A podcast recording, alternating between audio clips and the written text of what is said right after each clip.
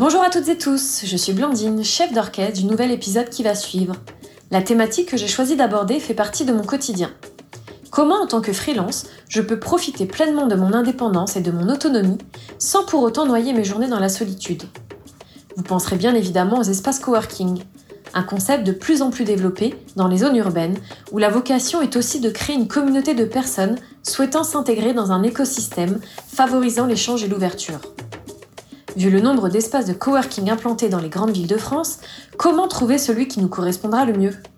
Nous, à Paris, nous avons trouvé un nouvel acteur du coworking qui propose de se retrouver pour des sessions à domicile. Son envie? Faire émerger une nouvelle communauté de freelance unique et très stimulante.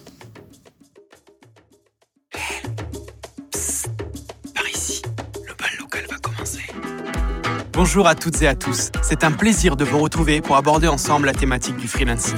Ce mouvement a l'impact positif sur l'économie de notre pays et que nous sommes plusieurs milliers à rejoindre chaque année transforme nos modes de vie. Alors nous avons une idée. Vous voici maintenant entraînés dans le bal local, l'événement qui rassemble freelance, entreprises et acteurs qui contribuent à la transformation du monde du travail.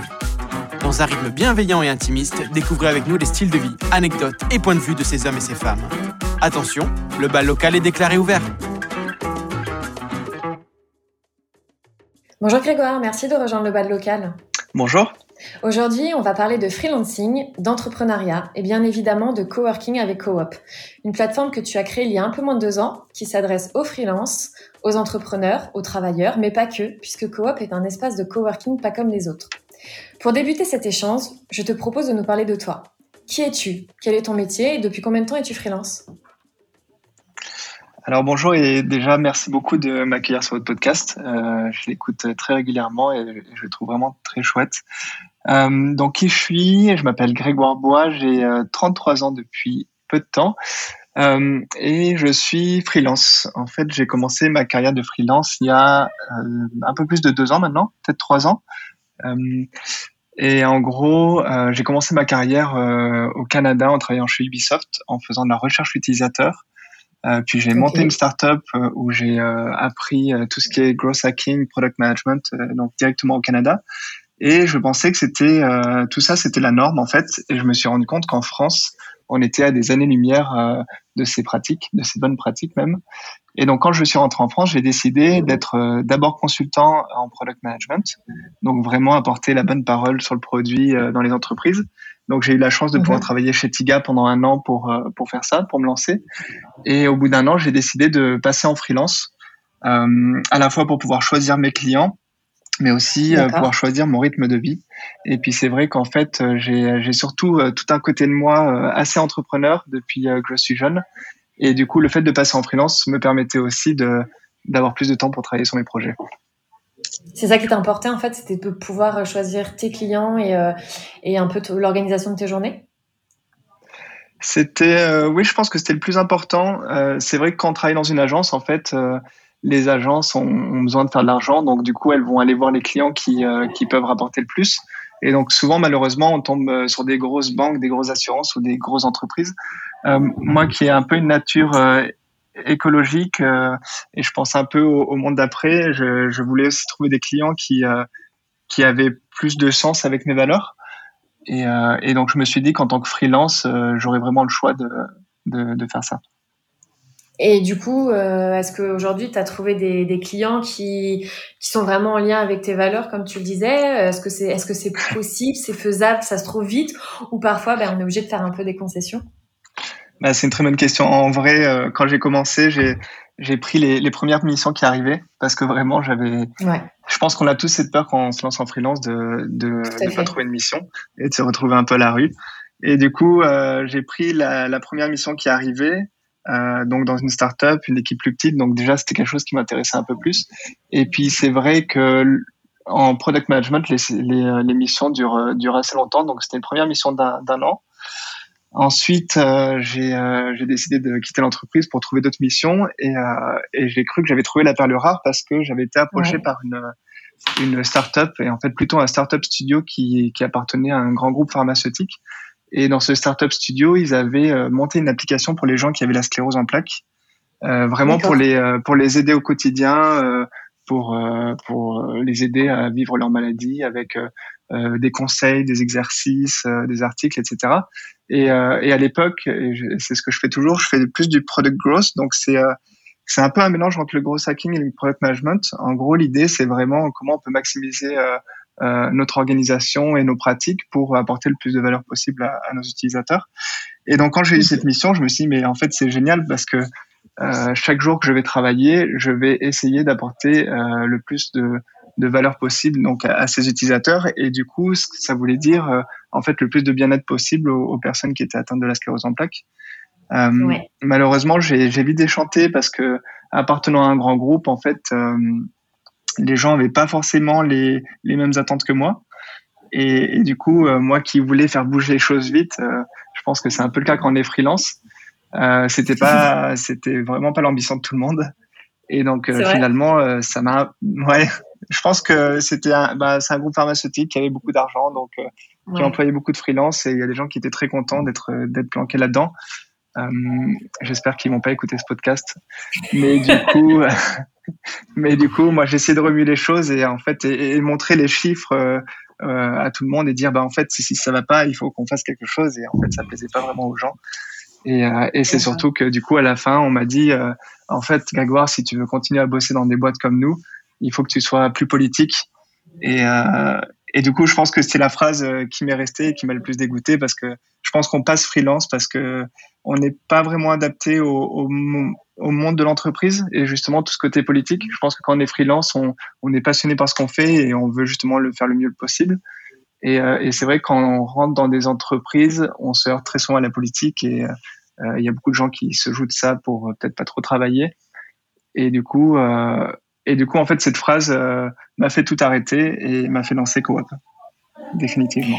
Oui, Ouais, c'est vrai que je suis d'accord avec toi. Quand on est freelance, c'est pour d'autres choses. Alors après, que ce soit politique ou une organisation euh, de journée, euh, c'est vrai que ouais, quand on est freelance, on a, on a envie de. Enfin, en tout cas, moi, pour ma part, c'est vrai que j'avais envie de, j'avais besoin d'indépendance ouais. et de, de travailler un peu, voilà, avec des, d'une manière différente, en effet, qu'on peut trouver en entreprise.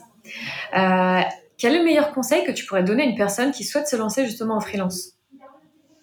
Alors maintenant que j'ai trois ans de bouteille, ça, ça, paraît pas beaucoup, mais euh, je pense le, le premier conseil que peut-être la chose que je regrette et que malheureusement j'ai toujours pas fait, euh, c'est que quand on se lance et euh, même on peut se rattraper après, mais c'est vraiment réfléchir en amont. Bah déjà pas avoir peur qu'on n'aura jamais de mission. Euh, je pense que c'est pas le cas pour tout le monde, ça dépend des métiers, mais euh, c'est vrai qu'on est dans, sur des métiers où il y a beaucoup de demandes. Donc euh, peut-être ne pas avoir peur euh, d'avoir une mission et ne pas se jeter sur la première mission qui nous arrive, euh, mais vraiment prendre le temps de réfléchir à qu'est-ce qui nous passionne justement, qu'est-ce qu'on aime faire.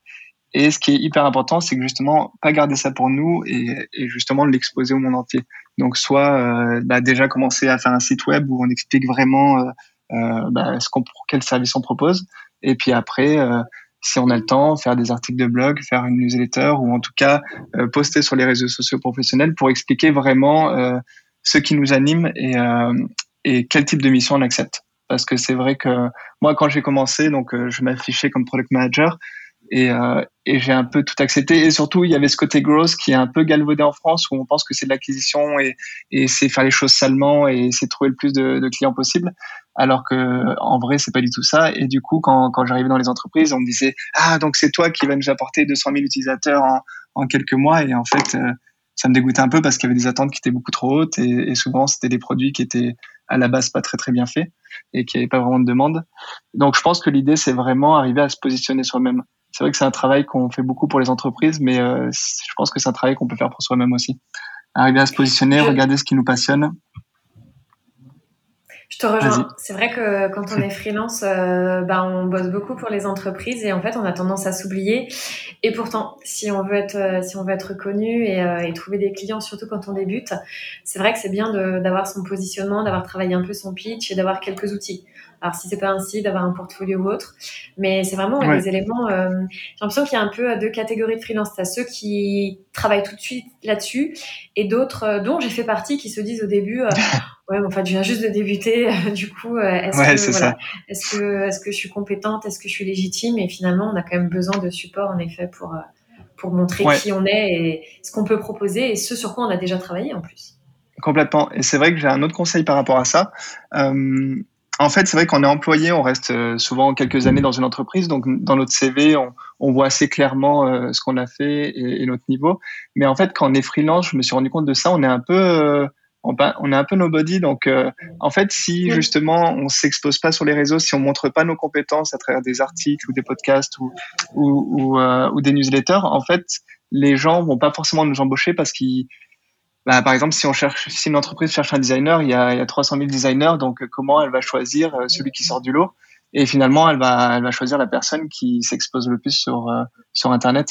Donc, je pense que c'est assez important de, de même si on est en mission, de continuer à écrire, continuer à apprendre et écrire sur ce qu'on apprend et sur ce qu'on fait, parce que c'est vraiment comme ça, je pense qu'on sort du lot. Chers auditeurs, voici venu le moment des questions tempo. Une question, deux réponses possibles. C'est parti.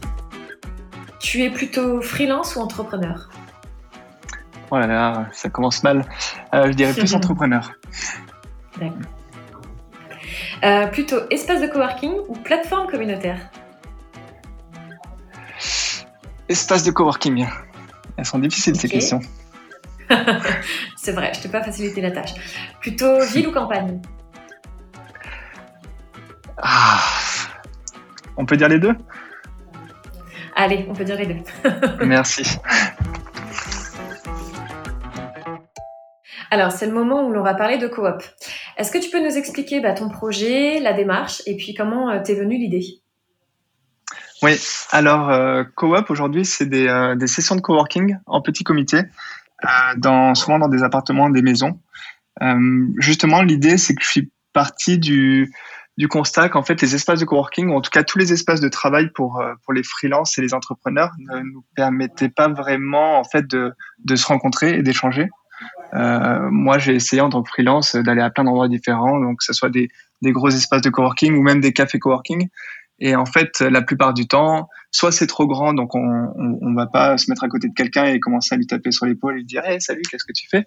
Parce qu'il est en train de travailler. Et ou sinon, euh, c'est des gens qui arrivent dans les cafés coworking et puis finalement mettent leurs écouteurs et, euh, et, travaillent toute la journée avec leurs écouteurs sur leurs oreilles. Donc je me suis dit, en fait, il, ce qui manque cruellement pour les, les freelances et les entrepreneurs, c'est un peu l'esprit d'équipe qu'on peut juste justement avoir en entreprise. Et donc j'ai commencé à me poser des questions et j'ai commencé à me dire, mais comment on peut recréer un peu cet esprit d'équipe euh, pour les freelances? Et je me suis dit qu'il fallait une contrainte physique euh, et une contrainte de nombre de personnes aussi, parce que finalement, quand, on, quand tu rentres dans WeWork et qu'il y a 300, 400 personnes, euh, tu, tu vas pas, tu vas voir personne. Et, et l'idée, c'était justement du coup de trouver des lieux où on pouvait être en petit comité et justement des lieux assez cosy et privatifs pour que en fait euh, nos barrières euh, tombent directement et, et, créer en fait cette émulation qu'on qu peut retrouver parfois en entreprise. Ouais, vrai, et, et pour tout dire, en fait, ouais, et il y avait un autre constat aussi, c'est que euh, justement, quand je suis rentré de Montréal, qui est une ville assez verte, assez écolo, euh, ça m'a donné envie un peu d'habiter à la campagne. Et je me suis dit, ce qui serait vraiment génial, c'est d'avoir des espèces d'espaces de coworking qui sont à, une heure ou moins d'une heure de Paris, où en fait, euh, si justement tu en as un peu marre du brouhaha de la ville, euh, tu peux partir là-bas, te, te, retrouver, te ressourcer, et puis travailler sur tes projets en toute liberté. Et, et ça, c'était un peu un rêve, mais en même temps, euh, ouvrir un espace de work, coworking, ça demande beaucoup, beaucoup d'argent. Et je me suis dit comment je peux rendre le modèle le plus lean possible. Et puis finalement, je me suis rendu compte qu'à la campagne, il y avait plein de maisons et secondaires et de, et de fermes vides. Et je me suis dit, bah, pourquoi pas proposer une plateforme qui permette à ces gens de proposer leurs espaces euh, pour des freelances et des entrepreneurs. D'accord. Et du coup, tu es plutôt bah, en campagne, sur Paris, dans les grandes villes, dans la France entière ou dans certaines régions en particulier? Alors justement, bah, j'ai commencé par euh, Paris par facilité, parce qu'à l'époque, mmh. j'habitais encore là-bas. Et en fait, juste avant le Covid, on a acheté une maison de campagne euh, dans le Perche, donc à une heure et demie de Paris. Et donc euh, aujourd'hui, je suis plus à la campagne, euh, je suis de temps en temps à Paris. Et pour CoWeb, justement, j'ai essayé d'adapter un peu le modèle pour l'instant. Donc il y a beaucoup de sessions à Paris et j'essaie justement de faire quelques sessions à la campagne. Et euh, en avril, on a fait un premier séjour à la campagne, donc un séjour de de trois quatre jours où les gens dormaient sur place et on se faisait euh, préparer des, des, repas par une chef locale et, et on travaillait et on discutait tous ensemble. Donc pour l'instant, c'est très ville, c'est très Paris parce que il y a encore besoin de tester le concept et de voir comment le faire évoluer. Mais vraiment, mon souhait, c'est justement de, de l'amener dans d'autres villes, parce que ce que je regrette justement, c'est que j'ai l'impression quand on est freelance ou entrepreneur, on doit forcément être à Paris, parce que si on n'est pas à Paris, on loupe tout. Et j'avais vraiment envie de montrer que, en fait, justement, la, la force d'être freelance ou d'entrepreneur, c'est qu'on peut travailler n'importe où maintenant. Et donc, j'ai envie d'apporter ce modèle aux petites villes et aux campagnes, là où un espace de, de coworking ne sera jamais rentable. Ok. Et du coup, est-ce que tu peux nous expliquer en fait euh, bah, la démarche Si jamais on est intéressé, comment, comment fait-on? Oui. Alors, euh, si on est intéressé, il suffit de s'inscrire sur le site de Coop. Donc, c'est Coop, c'est c o w o p.co. Et on crée son profil, on dit qui on est, et on peut commencer à regarder en fait les sessions qui sont organisées ces prochains jours. Et ce qui est super intéressant maintenant, c'est que je veux mettre des espaces euh, du coup disponibles à disposition et, toi, en tant que personne, si tu as une micro-communauté ou même si tu as des amis ou des gens avec qui tu, veux travailler, tu peux euh, choisir un espace qui est disponible et euh, décider de, créer une session de coworking pour, euh, pour un jour donné. Donc l'idée, c'est vraiment de, à la fois nous on fait des sessions pour que les freelances et les entrepreneurs se rencontrent, donc où, n'importe qui peut s'inscrire, mais j'ai aussi envie qu'en fait, quand tu as une communauté justement comme la collab ou d'autres communautés, des gens qui sont fans de no code, des gens qui font du design, des gens qui font du product management, puissent se retrouver justement dans des espaces qui sont privatisés juste pour eux, pour la journée. Ça, c'est sympa. Et du coup, comment tu les sélectionnes, les, lieux de, coworking ou les appartements? Alors, donc, euh, n'importe qui peut laisser euh, son appartement ou sa maison sur le, site de Coop. Ensuite, moi, la plupart du temps, ce que je fais, c'est que je visite les lieux.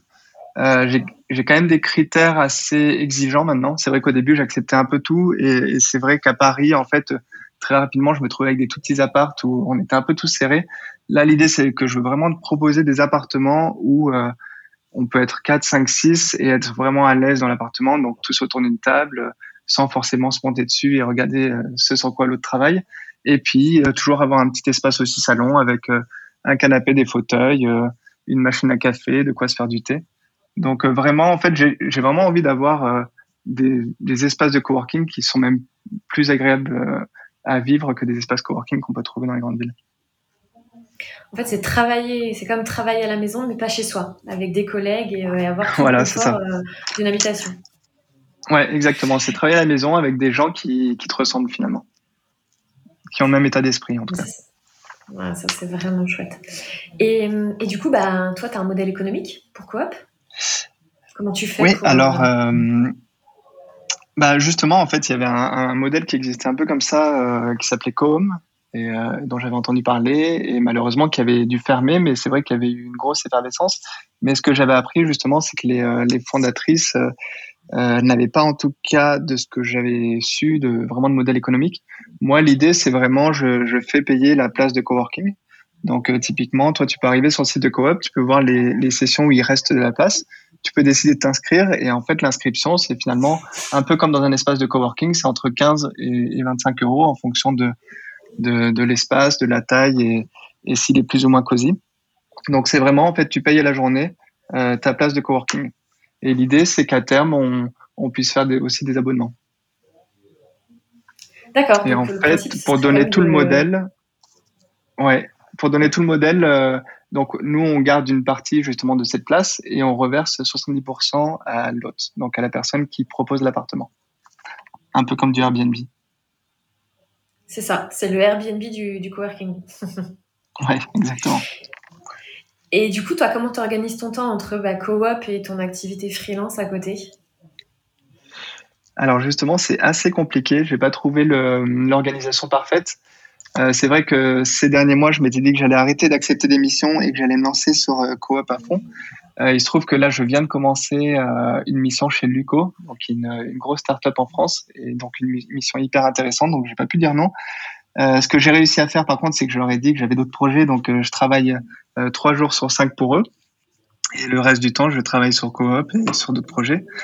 ce que je faisais, sinon, c'est justement en fait, j'ai testé beaucoup de trucs. Au début, je me suis dit, ben, pendant une journée, je vais faire tant d'heures pour euh, ma mission, tant d'heures pour mon projet, tant d'heures pour un autre projet.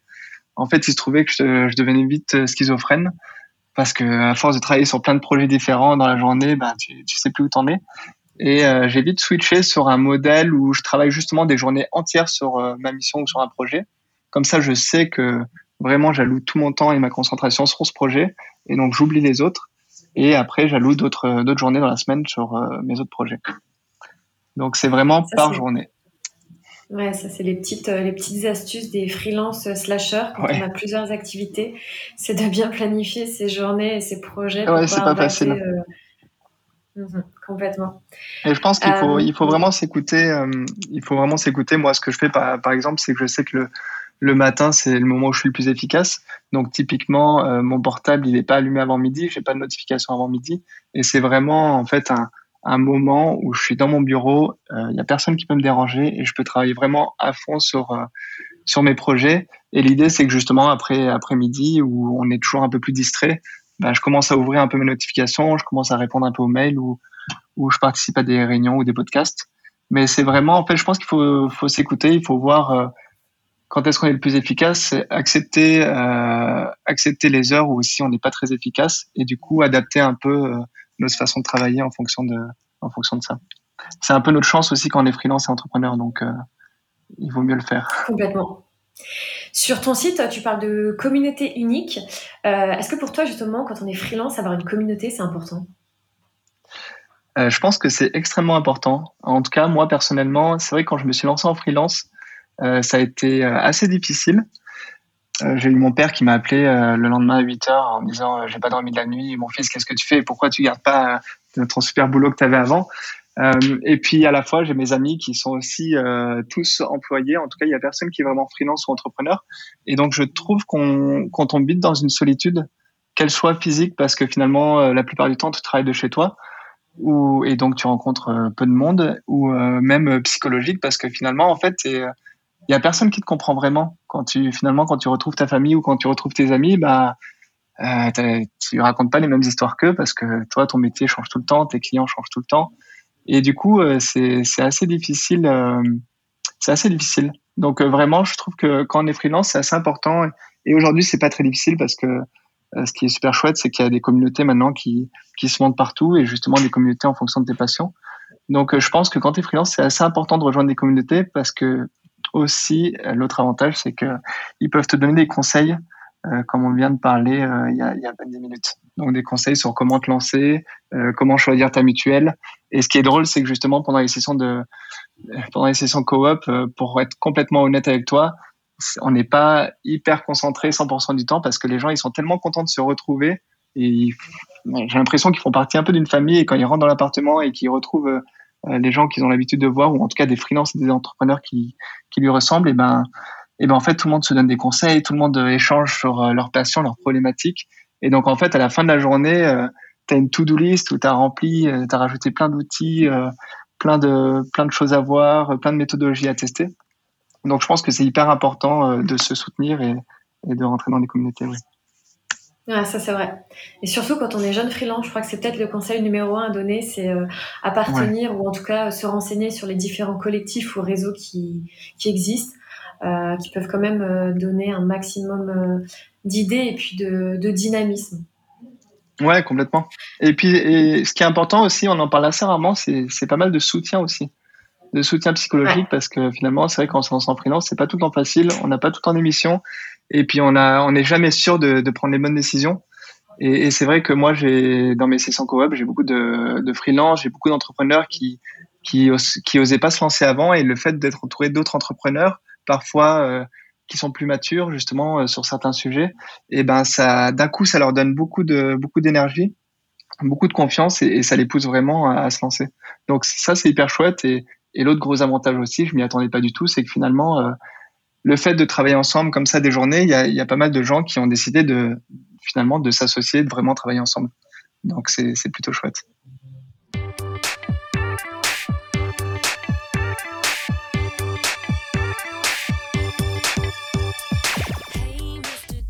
Alors on passe au moment musical de l'interview. Euh, quelle musique aimerais-tu demander au DJ du bal local?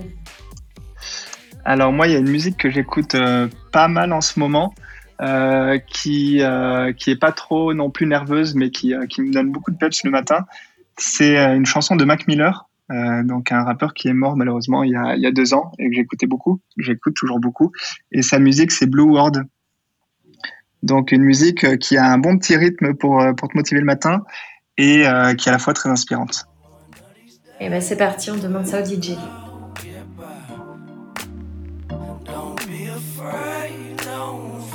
Think I lost my mind. Reality so hard to find. When the devil trying to call your line, shit I always shine.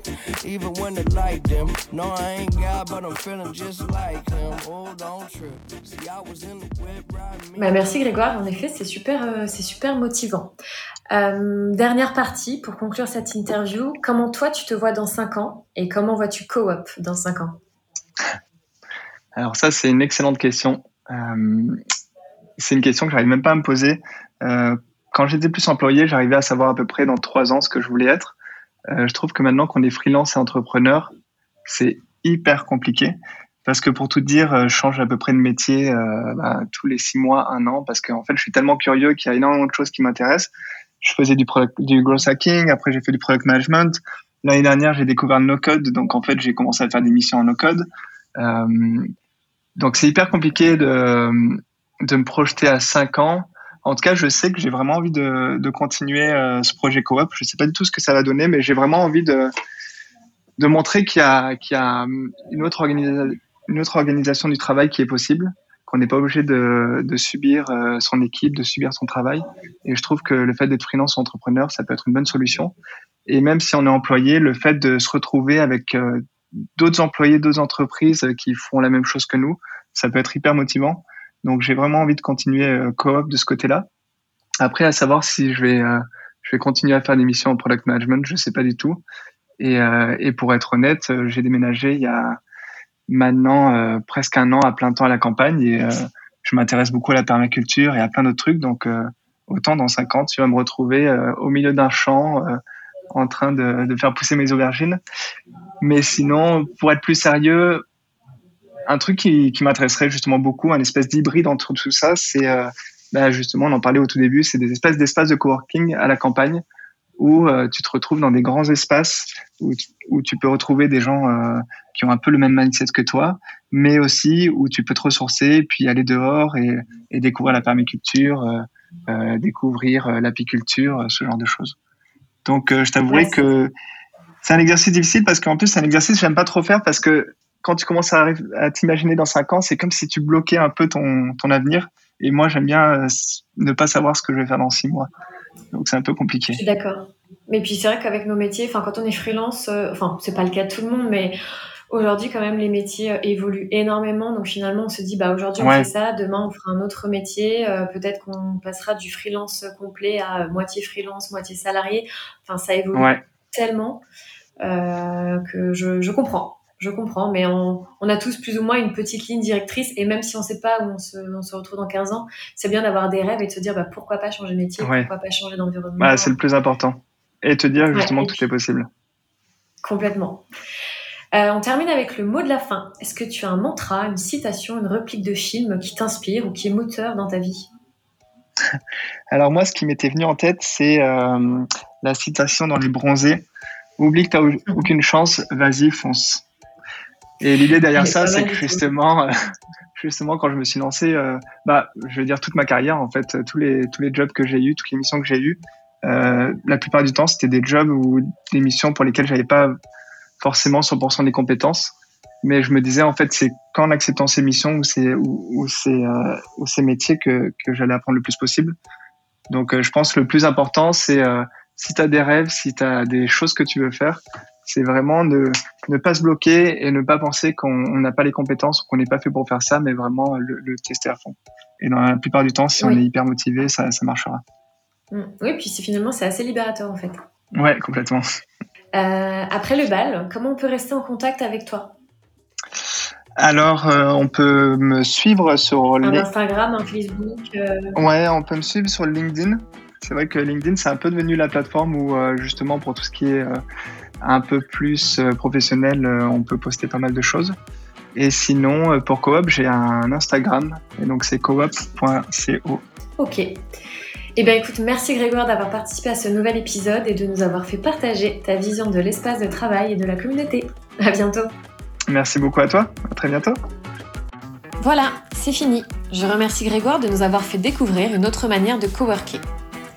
Et si le coworking était une manière de rompre l'isolement, de favoriser l'échange, l'ouverture, les synergies, lieu de rencontre et de sociabilité, ce pourrait-il être une alternative à un quotidien trop solitaire?